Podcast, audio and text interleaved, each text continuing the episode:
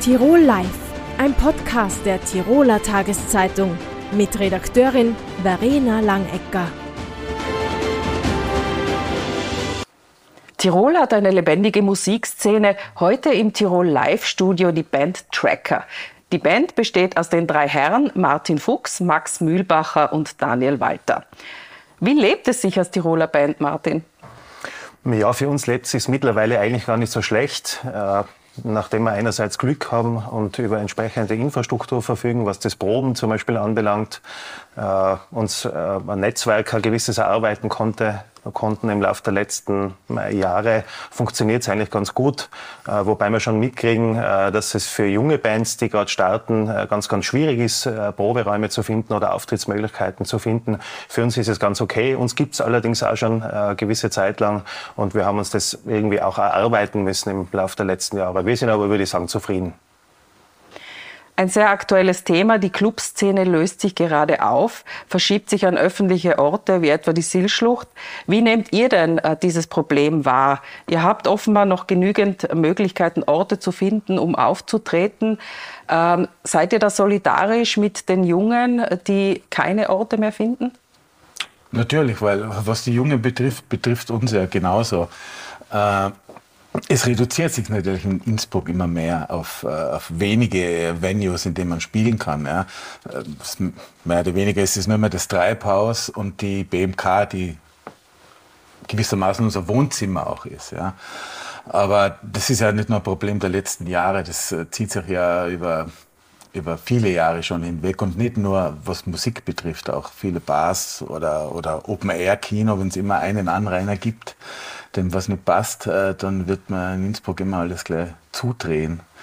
Und äh, natürlich so mittlere Venues, wo, wo sag jetzt mal, kleine Bands wie wir spielen, gibt es weniger. Habt ihr da äh, bestimmte Forderungen oder auch einen Draht zur, zur Stadtpolitik, äh, wo ihr euch artikuliert? Also einen direkten Draht zur Stadtpolitik haben wir jetzt nicht, probieren uns rauszuhalten, aber natürlich über, äh, sage jetzt mal, Vertretungen wie äh, die BMK-Vereine, die durchaus einen Draht haben.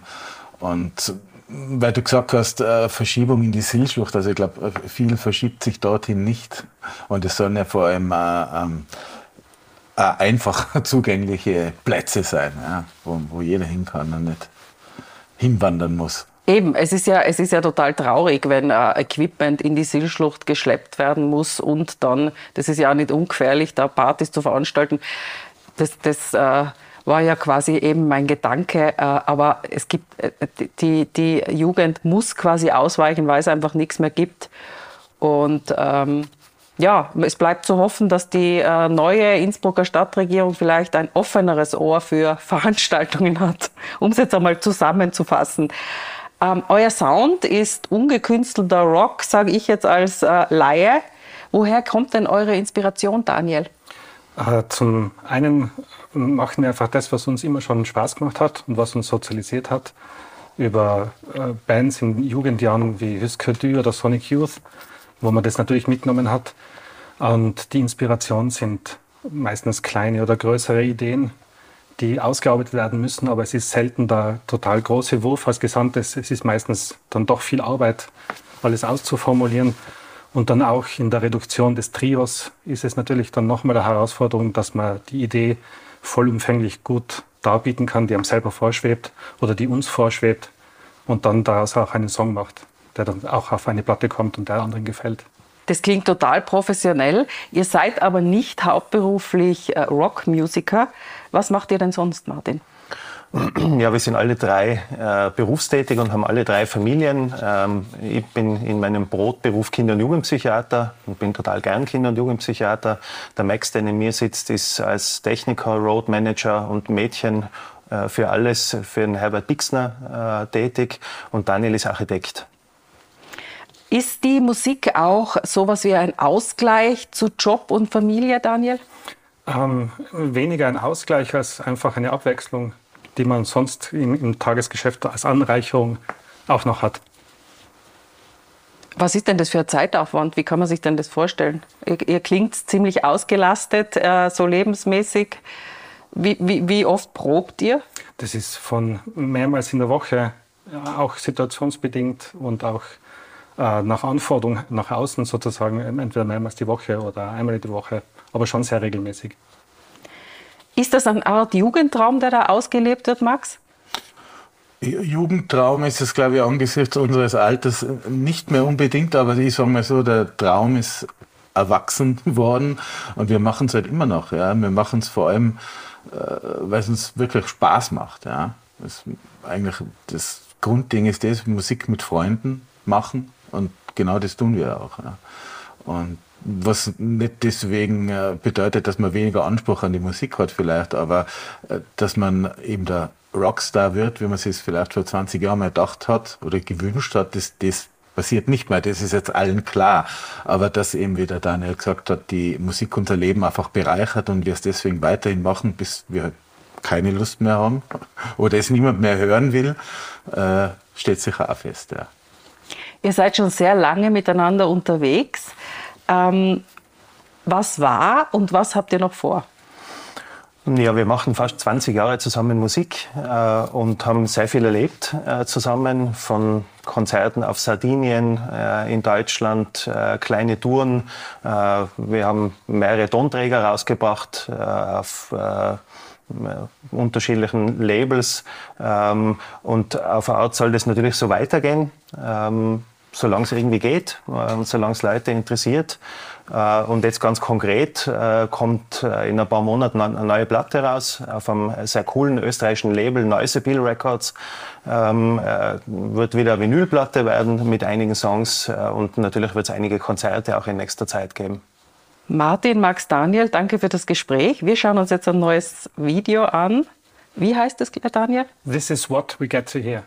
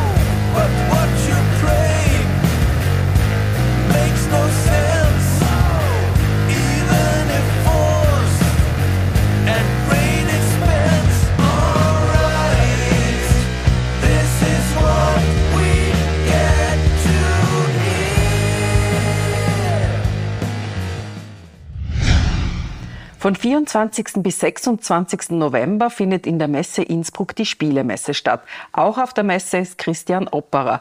Sie sind Spieleillustrator. Äh, ist man als Spieleillustrator automatisch besonders lustig?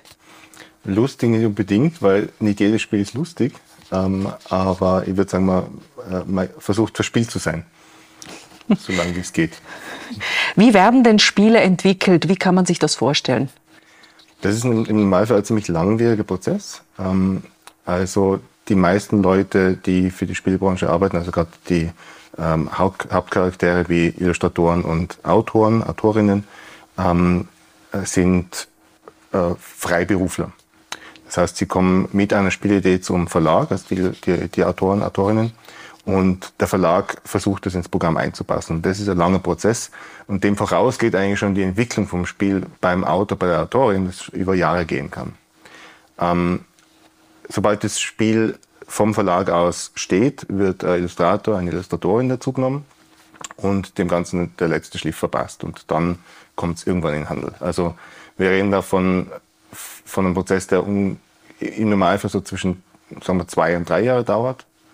Ähm, wenn man die Spielentwicklung, also wirklich die Ideenfindung und das Feilen am Spiel von der Autorenseite her nur mit dazu nimmt, kann das mehrere Jahre in Anspruch nehmen, also fünf, sechs Jahre auch. Wie lange hat es jetzt gedauert, bis dieses Spiel fertig war? Ja, also da haben wir ein ziemliches Schwergewicht da liegen. Das ist das Spiel Weimar, Kampf um die äh, Demokratie, ein politisches Spiel. Ähm, das hat der Autor hat insgesamt sieben Jahre daran gearbeitet. Und äh, die Gestaltung, also der Teil, den ich übernommen habe, der hat zwei Jahre in Anspruch genommen. Das ist natürlich jetzt nicht was, wo man sagt, ja, ähm, man arbeitet nur an diesem Projekt die, die ganze Zeit über, aber ähm, gerade bei der Illustration und der Gestaltung war es war sehr präsent in diesen zwei Jahren. Das klingt nach einem sehr komplexen politischen Spiel. Was sind denn die aktuellen Spieletrends? Ähm, ja, es sind meistens so, so Trends, die sich ein bisschen über, über mehrere Jahre hinweg halten, in, in meinen Augen, ähm, in, in der Brettspielszene. Also wir haben jetzt seit der Corona-Zeit ähm, äh, eine starke Zunahme an Spielen, die man solo spielen kann, also allein. Ähm, das war sicher situationsbedingt, aber sie haben sich gehalten. Also es hat auch schon vor Corona ähm, äh, Solo-Spiele gegeben. Ähm, aber inzwischen ist es so, dass man bei fast jedem Spiel sieht, dass es eine Solo-Variante gibt. Also man kann das Spiel zum Match spielen, aber man äh, kann es auch allein probieren. Das war so eine Entwicklung der letzten Jahre. Und die andere ist, dass ähm, Spiele im Prinzip, ähm, also sehr viele Spiele auf den Markt kommen, die in irgendeiner Art und Weise Geschichte erzählen. Also das sagt man ähm, im Fachjargon Story-driven, also ähm, geschichtengetrieben. Äh, das heißt, äh, man kann sich das vorstellen wie ein bisschen wie ein, ähm, ein interaktives Buch, das man liest. Ähm, das kann mit grafischer Gestaltung sein, es kann auch mit sehr viel Text sein. Das ist dann abhängig vom, vom Spiel. Aber das ist sowas, was auch ein bisschen zugenommen hat. Und natürlich dann äh, so Rätselspiele, die ähm, an Escape Rooms äh, an, äh, äh angepasst sind. Also so, so, wie Escape Room äh, Trend war und immer noch ist, ähm, sich hält, hält, halten sich auch solche Rätselspiele immer noch. Diese äh, Trends werden natürlich dann vermutlich auch auf der Spielemesse zu sehen sein. Was gibt es denn sonst noch?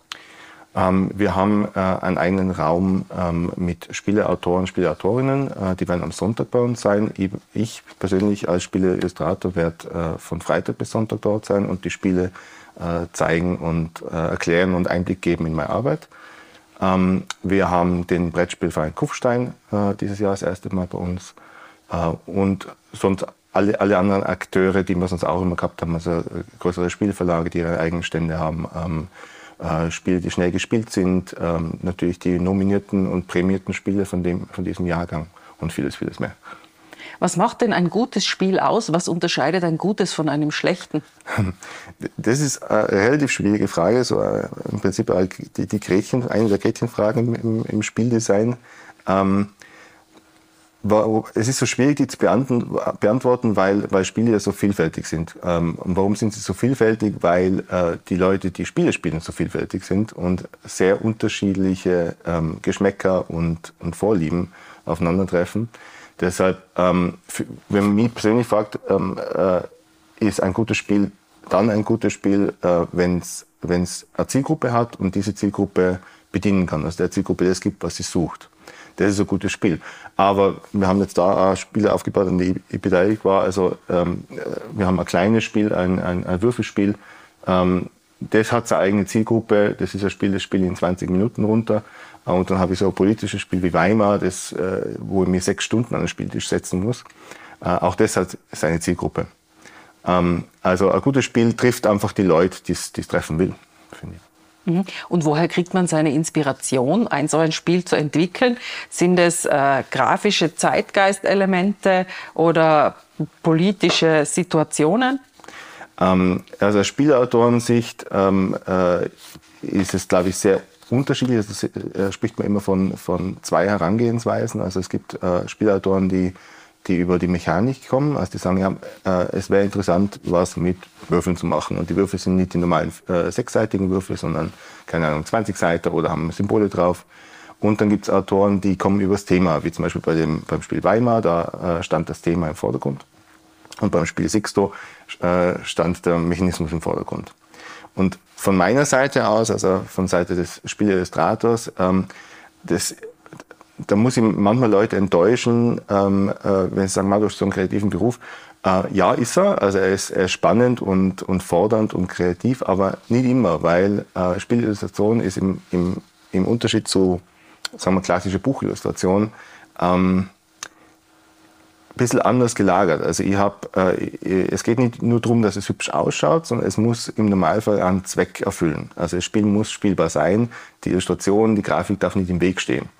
Ähm, deshalb Inspiration, ähm, äh, manchmal ist es ein relativ enges Korsett, in dem man sich bewegen muss, ähm, weil das Spiel schon vorgibt, äh, was es für Elemente hat, in welcher Zeit es spielt, in welche, welche Thematik ist. Das kann ähm, angenehm sein, weil dann kann man sich dem, an dem entlang handeln.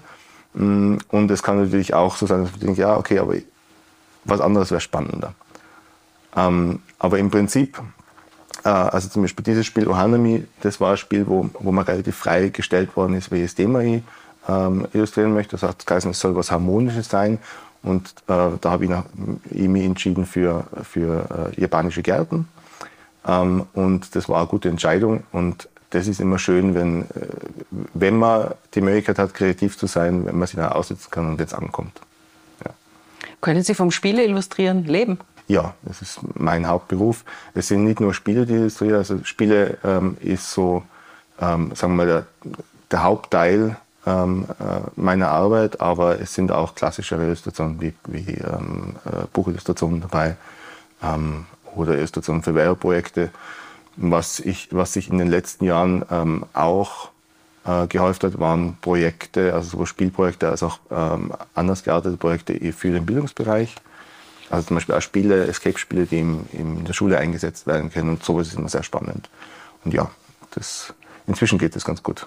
Gibt es da eine eigene Ausbildung oder woher kommen Sie beruflich? Äh, ich bin ein kompletter Quereinsteiger. Das äh, gibt es auch sehr viel in, äh, in der Brettspielbranche, also bei den Illustratorinnen weniger als bei den Autorinnen. Ähm, äh, es gibt keine, keine Ausbildung für Spielillustration per se. Es gibt natürlich die Ausbildung zum Illustrator, zur Illustratorin, aber die sind schon immer noch ein bisschen ähm, ja, klassischer äh, buchzentriert, in meinen Augen. Ähm, das, also bei mir war es wirklich Learning by Doing. Was denken Sie, wie wird sich die Branche entwickeln in Zeiten der Digitalisierung, E-Gaming, äh, Computerspiele, Handyspiele? Bleibt das klassische Brettspiel? Ja, ich würde sagen ja, weil ähm, das hat sich jetzt einfach über die Jahre gezeigt, die Brettspielbranche und die, der, der, Markt ist gewachsen. Die, es gibt mehr Spieler, Spielerinnen als vorher. Äh, Corona hat uns tatsächlich geholfen, unserer Branche, weil die Leute sich halt wieder darauf besinnt haben, was man daheim machen kann und ähm, im kleinen Kreis machen kann. Und da waren Brettspiele ähm, sehr beliebt, wie auch Puzzles und ähnliche äh, äh, solch geartete Beschäftigungen. Ähm, aber ähm, das, der Punkt mit, mit digitalen Spielen, ähm, also ich, ich, bin jetzt seit äh, circa 20 Jahren beschäftigt mit dem Thema Spiel, äh, sowohl privat als auch beruflich. Und ähm, man hat immer wieder kommen und gehen sehen, Spiele, die elektronische ähm, Spielbretter gehabt haben oder äh, App-Unterstützung gehabt haben. Äh, das sind immer nur so kurz, kurzzeitige Dinge, die, die ausprobiert werden. Ähm, meistens ähm, äh, sind das keine Spiele, die, lang, die sich lang halten am Markt. Ähm, es ist voll spannend. Ähm, es, äh, es gibt sehr spannende Spiele, die, die, da, die mit Apps ähm, äh, arbeiten.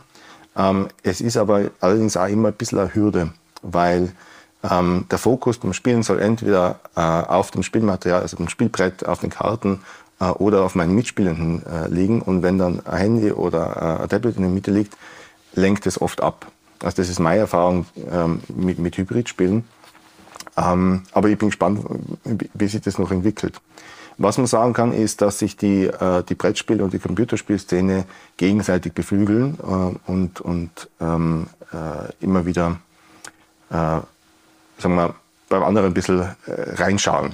Ähm, das beste Beispiel ist das diesjährige Spiel des Jahres, ähm, heißt Dorfromantik. Ähm, das war ursprünglich ein Computerspiel. Ein Computerspiel, das Anleihen genommen hat an Brettspiele. Ähm, von einem kleinen Indie-Entwickler in Berlin. Und ähm, äh, das ist jetzt dann wieder vom Computerspiel ähm, umgesetzt worden als Brettspiel. Das heißt, ein Brettspiel hat ein Computerspiel äh, inspiriert und das hat dann wieder ein Brettspiel inspiriert. Das ist ein relativ schöner Kreislauf. Mhm. und so ähm, sieht man es eigentlich immer, ähm, eben gerade bei, bei, bei Computerspielen werden sehr oft Brettspielelemente eingebaut und bei äh, Brettspielen gibt es halt oft auch Verbrettspielungen von Computerspielen. Ähm, das Spielefest in Wien äh, wird nächstes Jahr, wenn ähm, es bis dort hält, ähm, zusammen mit, mit einem E-Sports-Event stattfinden. Das finde ich relativ spannend, weil ich glaube, dass die zwei Branchen nicht so weit auseinander liegen, wie es oft gezeichnet wird. Also ähm, das Computerspiel ist nicht der Tod des Brettspiels, ganz im Gegenteil. Es sind andere Dinge, die, die ich da raushole als Spieler, mhm. Spielerin. Spielen Sie selber auch oder sagen Sie, irgendwann einmal ist genug und machen ganz was anderes? Ähm, nein, ich, ich spiele auf jeden Fall. Ich spiele sehr viel. Ich spiele nicht mehr so viel, wie bevor ich angefangen habe zu illustrieren für, für Brettspiele. Das ist einfach, ähm, weil die Zeit dann irgendwann fehlt. Aber äh, ich, ich, persönlich kann mir nicht vorstellen, in der Spielbranche tätig zu sein, ohne selber spielen zu spielen und spielen zu wollen. Ähm, nicht nur, um zu schauen, was gibt es für neue Dinge am Markt, sondern einfach auch, um, ähm, weil man das ja leben will. Das ist, äh, das ist ein Hobby, es ist eine Lebenseinstellung ähm, und ja, die, die muss man, glaube ich, in den Beruf reintragen, weil sonst ist es fad. Herr Opera, vielen Dank für das Gespräch. Danke auch. Tirol Live, ein Podcast der Tiroler Tageszeitung. Das Video dazu sehen Sie auf tt.com.